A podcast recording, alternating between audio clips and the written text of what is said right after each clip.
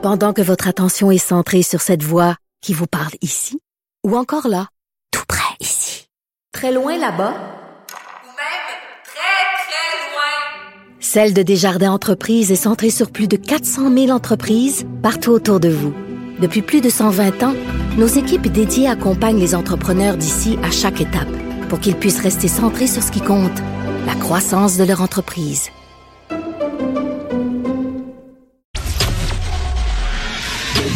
Léa Strisky. Mais je veux que tu le saches que ça a un effet.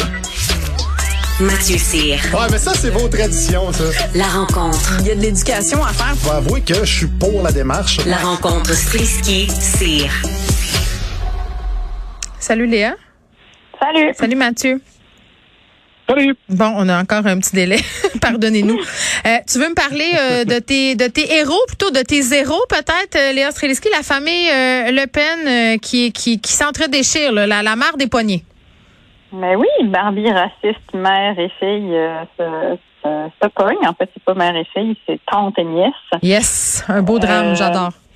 Ben tout à fait. Donc, euh, une espèce de dynastie raciste française, la famille Le Pen, euh, dont Jean-Marie Le Pen, le grand-père, était à la tête, était à la tête du Front National pendant longtemps, qui s'appelle maintenant le Rassemblement National, je pense, parce que tu sais, pourquoi ne pas changer le logo et le nom d'un parti politique raciste quand genre tu veux faire fraîchement raciste?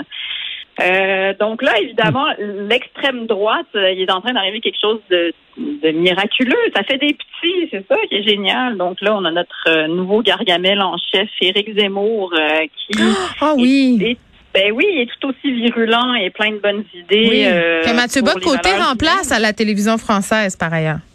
Oui, on le salue. Je, voilà, chacun de- d'entourage.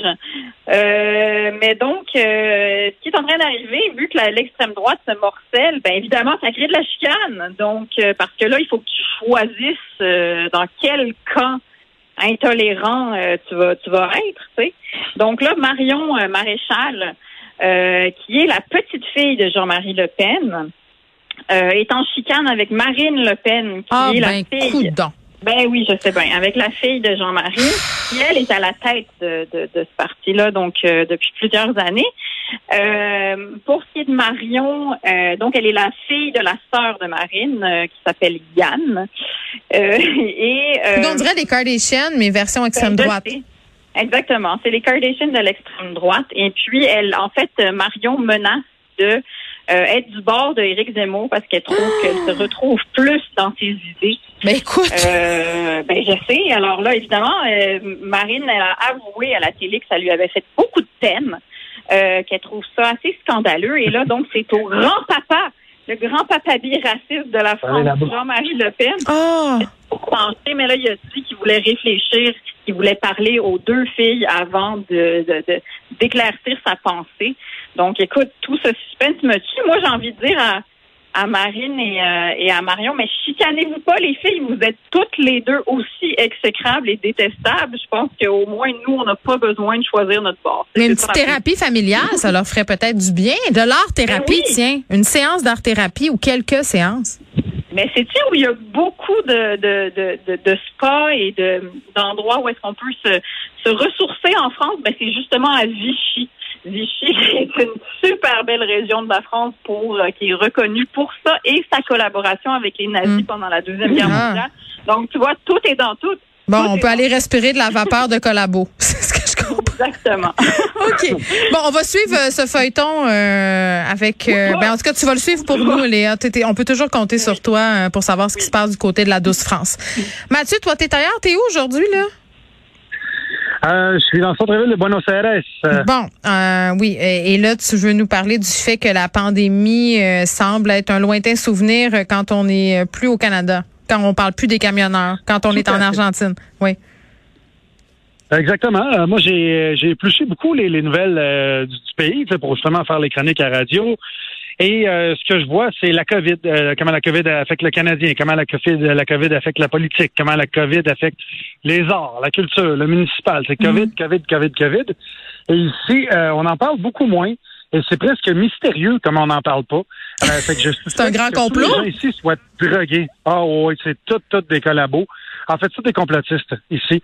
Euh, Il n'y a pas de masque. Euh, en fait, il y a des masques dans les endroits clos, mais au, quand tu vas au restaurant, il n'y a pas de plexiglas entre les tables. Euh, les gens en parlent pas. Dans les médias, ça en parle un peu, mais pas tant. Et pourtant, quand je- j'ai regardé sur le web, tu sais, parce que je me suis dit peut-être que c'est un pays qui est vraiment pas affecté par la COVID. T'as mais fait tes recherches, Juste là. la semaine dernière, j'ai fait mes recherches, écoute, et euh, je suis allé sur le site euh, scrap.com. Non, c'est pas vrai. Je suis allé sur le site de, de- de l'Organisation mondiale de la santé et euh, euh, ils ont eu 700 000 cas, plus de 700 000 cas ici la semaine passée, ce qui est énorme. Oui. Et ils ont eu 1234 morts, euh, ce qui est aussi énorme. Donc, par capita, euh, c'est un pays qui est au, euh, 20 qui est autour de 29e rang mondial, alors que nous, au Canada, on est au 59e rang des pires pays. Fait que je me dis, euh, j'en prends, j'en Mais est-ce que t'as peur d'être là-bas? Tu te dis-tu, toi, tu te protèges-tu, Ben- mettons? Euh, Je parle pas en portant un condom, là, en portant un masque. Ah, Colin, c'est ça. Je mettais c'est un condom dans la face. Non, j'ai... euh, ouais, je me, ben, je me protège, c'est sûr. J'ai l'air d'un, j'ai l'air d'un hypochondriaque ici. Je dis, écoute, on, on filme une émission de skate, puis je suis au skatepark, on a une bouteille d'eau qui est à côté de nous. T'as trois, quatre skateurs de suite qui arrivent, qui en prennent une gorgée comme si de rien n'était. Moi, je retouche pas la bouteille après, là. Oh my C'est God. sûr et certain. Mais c'est c'est vraiment, ils sont sur une autre planète. Mais d'un autre côté, moi, ce qui m'a frappé, c'est que le taux d'occupation des lits euh, d'hôpitaux, c'est c'est 40% C'est assez autour de 40-45% Fait que je me dis, euh, il y, a- il y a un problème. euh, en fait, la conclusion que je tire de ça, c'est qu'il y a soit deux choses. Soit que le système de santé publique a les mailles pas mal plus larges que le nôtre, fait qu'il y a beaucoup de gens qui glissent entre deux mailles. Ou sinon, euh, c'est qu'on a pelleté par en avant pendant 40 ans avec notre système de santé. Puis là, ben, avec la cinquième vague qui s'essouffle, on attend que le banc de neige fonde au lieu de réparer le système qui est en décrépitude totale. Hmm. Fait que je pense, je pense qu'il faudrait agir parce que je trouve que c'est une belle fenêtre de voir ça de l'extérieur. Tu sais, des fois, quand tu t'éloignes, tu as un meilleur point de vue. Puis de voir à quel point c'est tout croche, notre système de santé, puis tout le monde panique. Puis je les comprends de paniquer. Je veux dire, quand je vais revenir au Québec, moi aussi, je vais paniquer quand tu as un taux d'occupation de lit euh, aussi, aussi grand que ça. Mais je veux dire, Mais ça baisse aujourd'hui, les problème. hospitalisations. Là. Ça va mieux, Mathieu, si je peux me permettre. Là. Euh, on est, on- Monsieur Legault a dit mais- qu'on était à la fin du tunnel. Le dit. On, a- on est à la fin du tunnel, mais le problème, c'est que au lieu, au lieu d'a- au lieu d'attendre le prochain tunnel, ce serait peut-être le fun de contourner en montagne. Ouais. Parce qu'il il est tout le temps, il est tout le temps en train de patcher du duct tape à gauche pas à droite. On ouvre les fenêtres des écoles au lieu de mettre de la ventilation. Je trouve juste que il faudrait, si, si Legault puis la CAQ veulent pas perdre de plumes parce que là, ils sont en train d'en perdre, il faudrait qu'ils arrivent avec un plan à long terme en disant voici ce qu'on va faire pour Mm. si une autre pandémie arrive. On va leur souhaiter, euh, un plan d'action. On va leur souhaiter bonne chance et je vous remercie euh, tous les deux pour euh, cette chronique à saveur internationale. Merci beaucoup. bye bye, bon week-end. Bye.